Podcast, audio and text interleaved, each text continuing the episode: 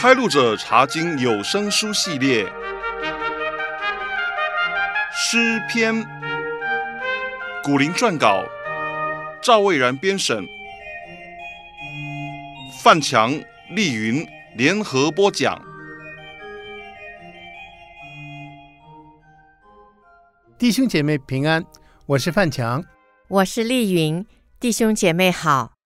我们这次要选读诗篇第三卷里面的诗篇八十三篇，这是一篇为全国祈祷的诗篇。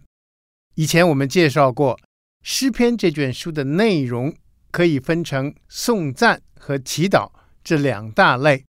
在颂赞的诗篇里面，又分为赞美诗和感恩诗；而在祈祷的诗篇里面，又分为个人祈祷诗和团体祈祷诗，丽云，你记得这两种祈祷诗的区别吗？记得，个人祈祷诗是诗人个人在遭遇患难的时候，向神献上哀求的祷告，祈求神搭救他，拿走他的痛苦；而团体祈祷诗是在国家处于危急情况之下的时候。全体同心合意向神献上祷告，祈求神拯救国家。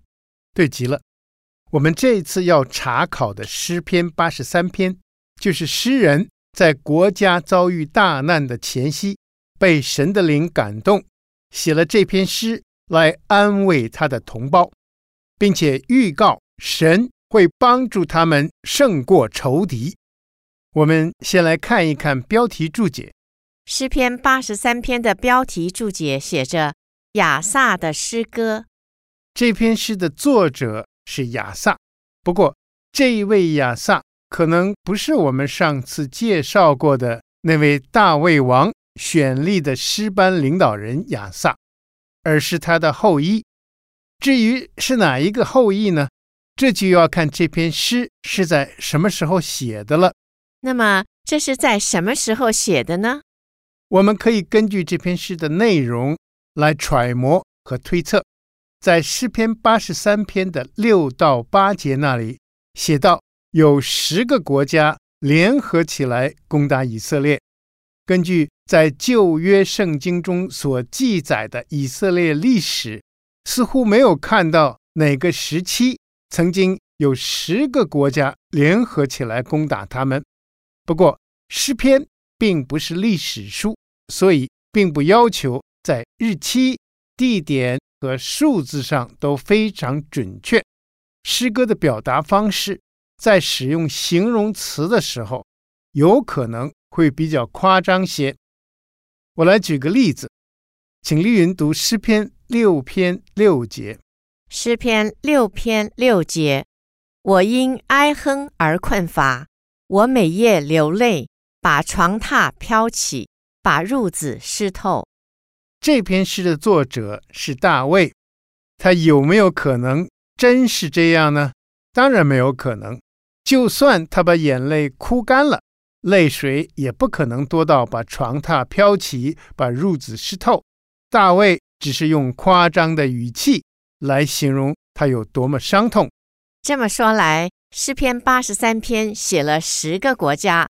倒不一定真有十个国家的联军喽。诗人可能是用十个国家来形容有许多国家一起攻打神的子民。根据诗歌的这个特性，一般圣经学者认为，比较接近这篇诗的意境的历史事件，应该是在约沙法做犹大国君王的时候。那时候曾经有几个邻近的敌国。联合起来攻打他们，这段事迹记载在历代志下二十章。丽云，请你读一到四节。历代志下二十章一到四节。此后，摩押人和亚门人，又有米乌尼人一同来攻击约沙法。有人来报告约沙法说：“从海外亚兰，亚兰又作以东。”那边有大军来攻击你，如今他们在哈喜逊他玛，就是隐基底。约沙法便惧怕，定义寻求耶和华，在犹大全地宣告禁食。于是犹大人聚会，求耶和华帮助。犹大各城都有人出来寻求耶和华。谢谢。这段经文说到，有摩押、亚门、米乌尼和以东的联军来攻击犹大国，其中的摩押、亚门和以东在诗篇八十三篇都出现了，所以情况是挺接近的。这段记载也说到，约沙法。在犹大全地宣告禁食，于是犹大各城里都有人出来聚会，一起向耶和华祷告。在这许多祷告的人当中，是谁写了这首祈祷诗呢？我们可以从接着的十四和十五节找到线索。历代志下二十章十四和十五节，那时耶和华的灵。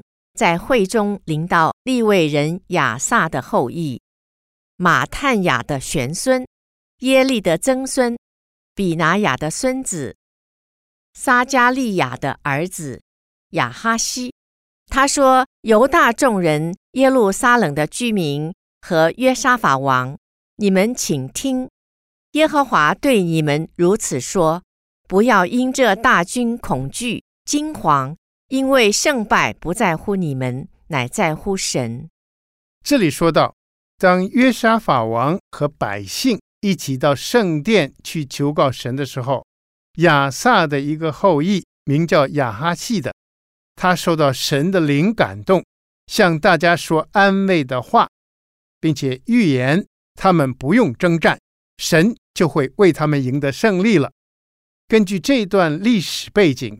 有圣经学者认为，诗篇八十三篇的作者可能就是这一位亚哈谢，他是利未人，也是亚萨的后裔，而且他当时安慰神子民的话和诗篇八十三篇的信息也很吻合。诗篇八十三篇有十八节经文，我们怎么样来分段查考呢？我们可以把这篇诗的内容分成五段来查考。第一段是一到四节，说到仇敌企图消灭神的子民；第二段是五到八节，说到仇敌彼此联盟；第三段是九到十一节，列举了神以前杀灭仇敌的例证；第四段是十二到十五节，诗人祈求神击败仇敌的联军；第五段是十六到十八节。诗人最后祈愿全地认识至高神。嗯，色调是从极灰暗变成极光明呢。现在我们就来查考第一段，在一到四节，诗人向神诉说仇敌怎么样企图消灭他们。诗篇八十三篇一到四节：神啊，求你不要静默；神啊，求你不要闭口。也不要不作声，因为你的仇敌喧嚷，恨你的抬起头来，他们同谋奸诈，要害你的百姓，彼此商议要害你所隐藏的人。他们说：“来吧，我们将他们歼灭，使他们不再成国，使以色列的名不再被人纪念。”诗人在大难临到国家的前夕。向神急迫地呼求，他祈求神不要袖手旁观，不要不理会他们。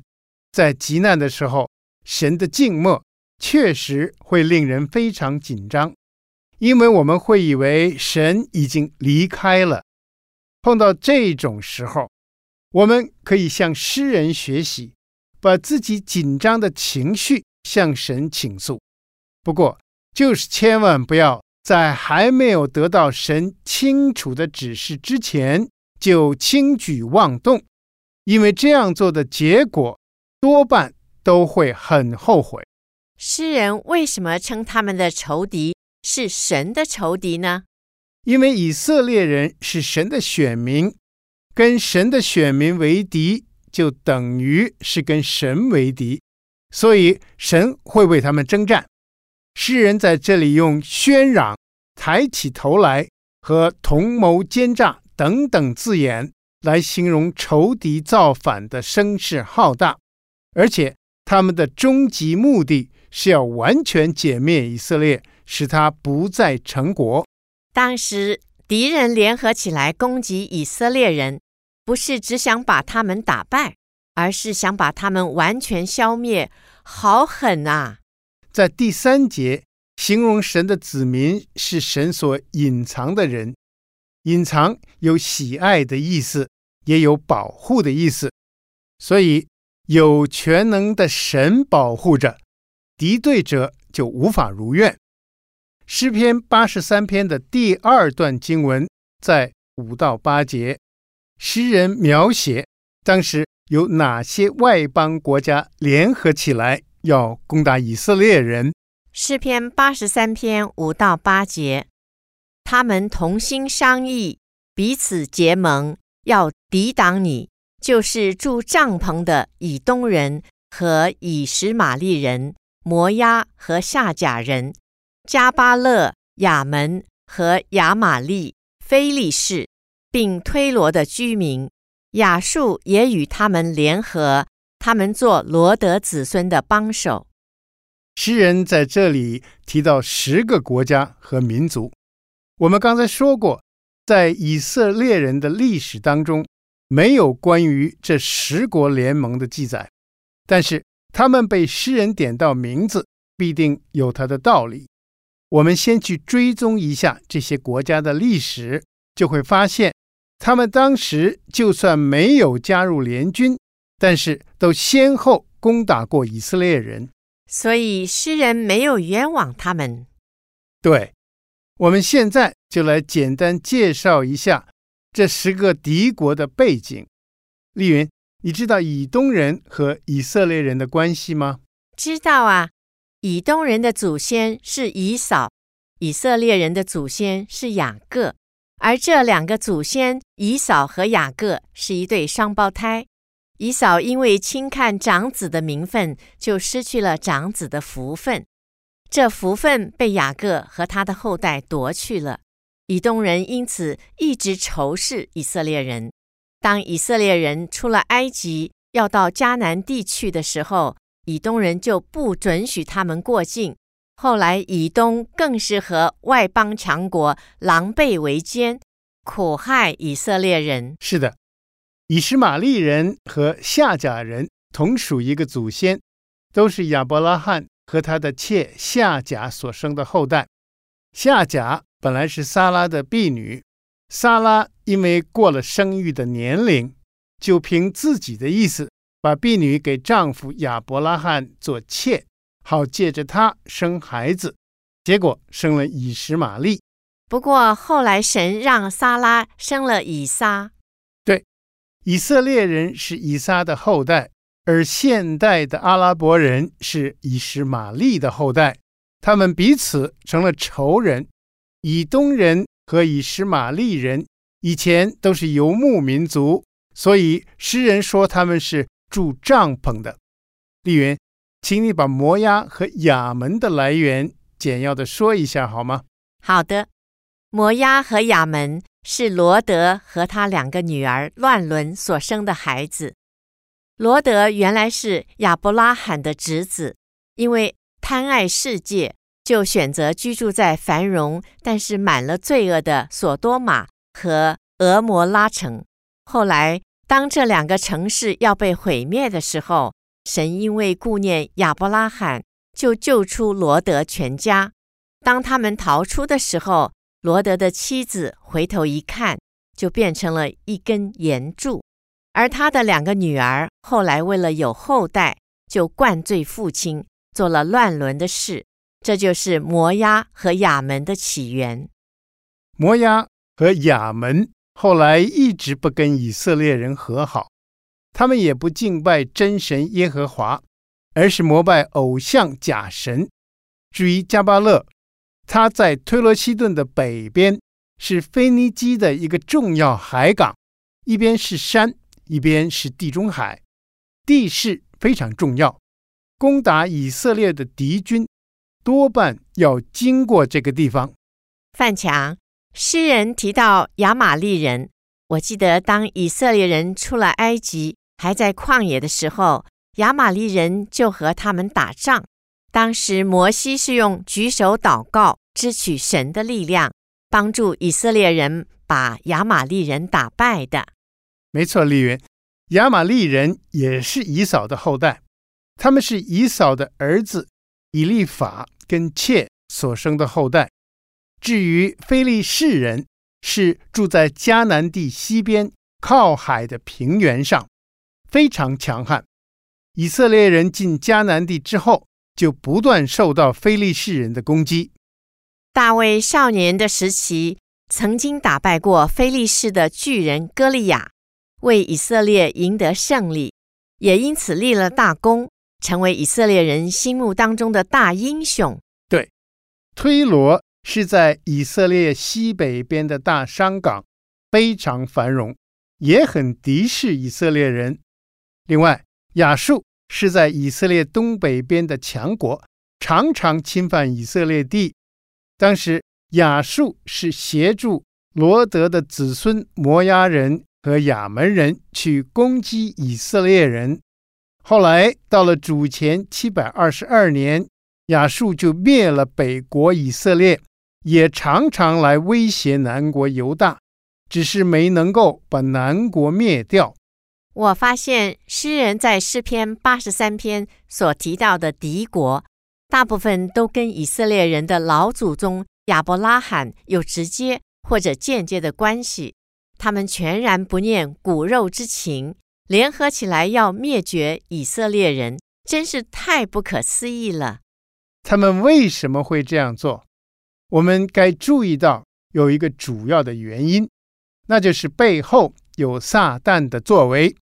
以色列人是神的选民，以色列人的兴盛会彰显神的荣耀，而撒旦是敌对神的，所以他一定要设法灭绝以色列民。这些环绕在以色列四周围的国家就成了撒旦的工具。以色列邻近的国家。为了攻击以色列，就联合起来了。这点使我想起新约时代的法利赛人和撒都该人，他们本来彼此不相为谋的，但是因为要杀害耶稣基督，就联合起来了。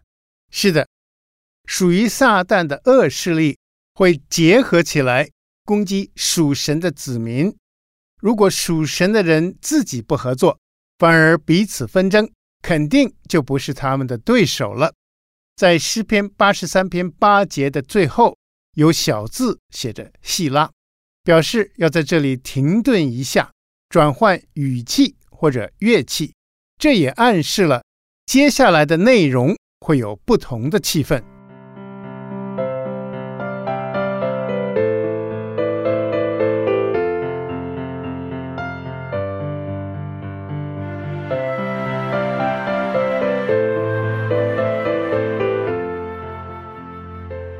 我们接着来查考诗篇八十三篇的第三段经文，在九到十一节，诗人举出例子，证明神以前除灭过神子民的敌对者。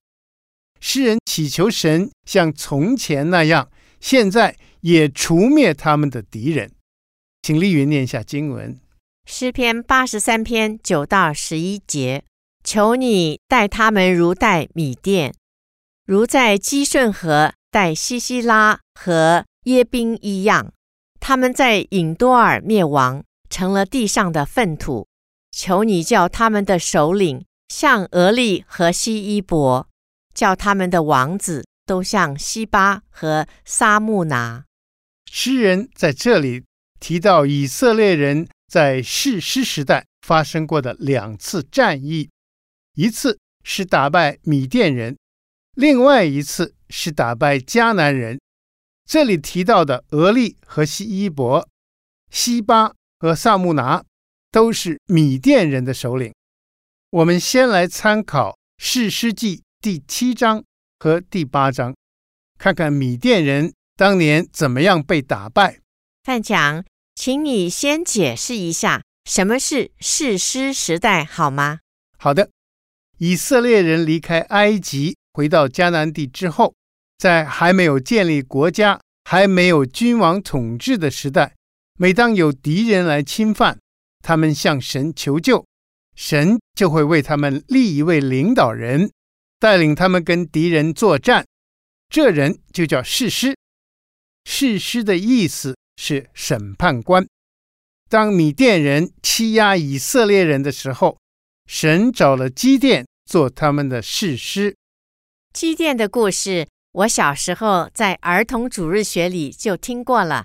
老师说，本来有三万多人要跟随基甸一起去对抗米甸人的，但是耶和华嫌人数太多，基甸听从神的指示，根据他们喝水的姿势，选了三百个用手捧着水舔水的人参战，因为那表示他们有戒备之心。神就用这三百人以寡敌众，打了个大胜仗呢。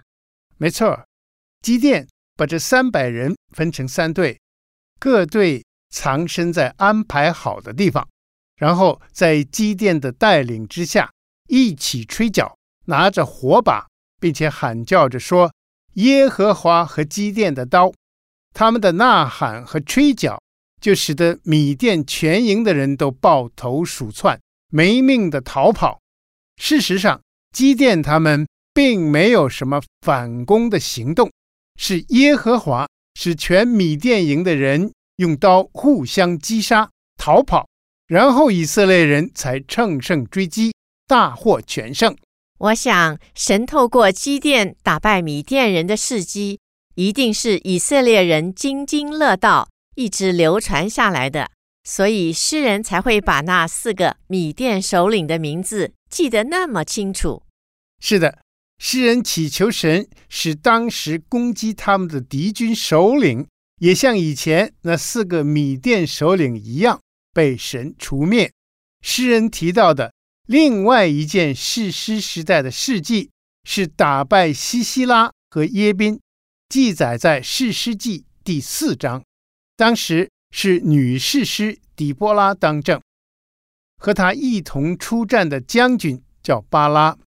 底波拉是唯一的女士师，真是巾帼不让须眉。是的，这段历史说到迦南王耶宾和他的将军西西拉带着大军侵犯以色列，耶和华使迦南人全军覆没，只有迦南王的将军西西拉步行逃跑。到了基尼人西柏之妻雅意的帐篷，西西拉在那里因为疲倦而沉睡了。雅意就拿了橛子和锤子，静悄悄地到他身边，将橛子从他的发鬓钉进去，一直钉到地里面去，西西拉就死了。哇，雅意好勇敢哦，他是个幕后英雄啊！对，神就是这样。使迦南王耶宾被制服，直到被灭绝了。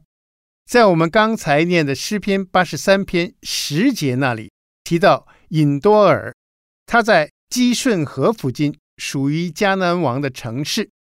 诗人祈愿他们的敌军也像迦南王那样被除灭，成了地上的粪土。这句话是用来形容敌人的死尸散布在遍地上。腐烂了，变成了肥料，好悲惨的结局。诗人的心愿听起来很残忍，有点像在咒诅敌人嘛。在诗篇这卷书里面，的确有几篇诗被归类为咒诅诗。不过，作者写的时候都不是从自己的角度来看的，他们是从神公义的角度。来看这些不敬畏神的人所做不敬畏神的事，才会祈求神来惩罚。我们也会发现，那些咒诅诗的诗人，都是期待神自己去执行审判。其中诗人大卫是很好的例子。丽云，请你读下诗篇五十九篇十三到十五节。诗篇五十九篇十三到十五节，求你发怒。使他们消灭，以致归于无有；叫他们知道神在雅各中间掌权，直到地极。到了晚上，任凭他们转回，任凭他们叫嚎如狗，围城绕行，他们必走来走去，寻找食物。若不得饱，就终夜在外。谢谢。大卫是在什么时候写了这一段话的呢？标题注解写着：大卫是在扫罗王派人窥探他的住处，要杀他的时候写了这篇诗。如果大卫真想保护自己而动手报复的话，其实他后来是有机会的。比方说，大卫有一次躲进一个山洞里，扫罗追到附近时，正好进到那个山洞去大解。他们之间的距离好近，连跟随大卫的人都认为这是报复的大好机会。但是大卫不肯，他一直等候神自己去成全。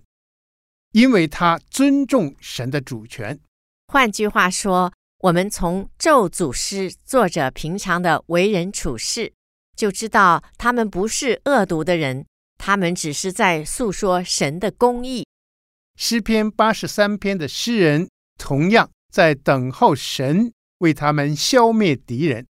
在接下来的十二节，诗人就提到仇敌应该被神惩罚的其中一个原因。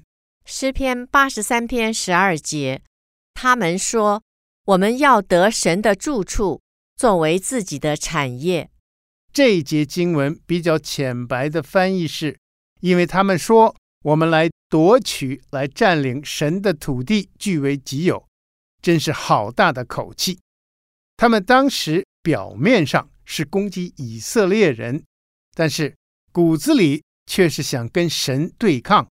想要夺取神赐给以色列人的土地，所以神要干预，要保护神的百姓和他们居住的土地。我想起主耶稣基督在世传道的时候，也曾经对他的门徒说：“世人因为恨基督，就会恨所有跟随他的人。”那么，世人为什么会恨基督呢？因为世人想继续享受最终之乐。不想悔改，所以不欢迎基督的光照，对吗？对，这是其中的一个原因。当年的以色列人因为信奉圣洁的神，所以在道德方面就比四周围的国家更要求完美，而且神也特别赐福他们的土地，使土地肥沃，农产品丰富，这些都令四周围的国家眼红。想要吞灭他们，在接着的十三到十五节，诗人就情辞迫切地祈求神消灭来围攻他们的联军。诗篇八十三篇十三到十五节：我的神啊，求你叫他们像旋风的尘土，像风前的碎秸，火怎样焚烧树林，火焰怎样烧着山岭。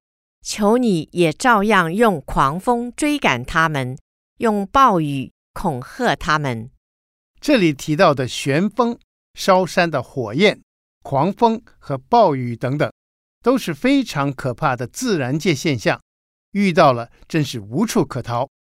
在旧约时代的人，很喜欢用这些可怕的现象来比喻神的惩罚。其实，早在挪亚的时代，神就曾经用过大洪水来惩罚当时恶贯满盈的世界。对，诗人的意思就是祈求神像那样来惩戒欺负他们的外邦联军。这一段经文也有咒诅诗的味道。经过刚才的解释以后，相信大家不会对诗人有什么误会了。范强。诗人祈愿神消灭敌人，除了因为敌人抵挡神之外，还有没有其他的原因呢？有的，丽媛，还有一个更重要的原因，写在最后那段经文，请你读一下十六到十八节。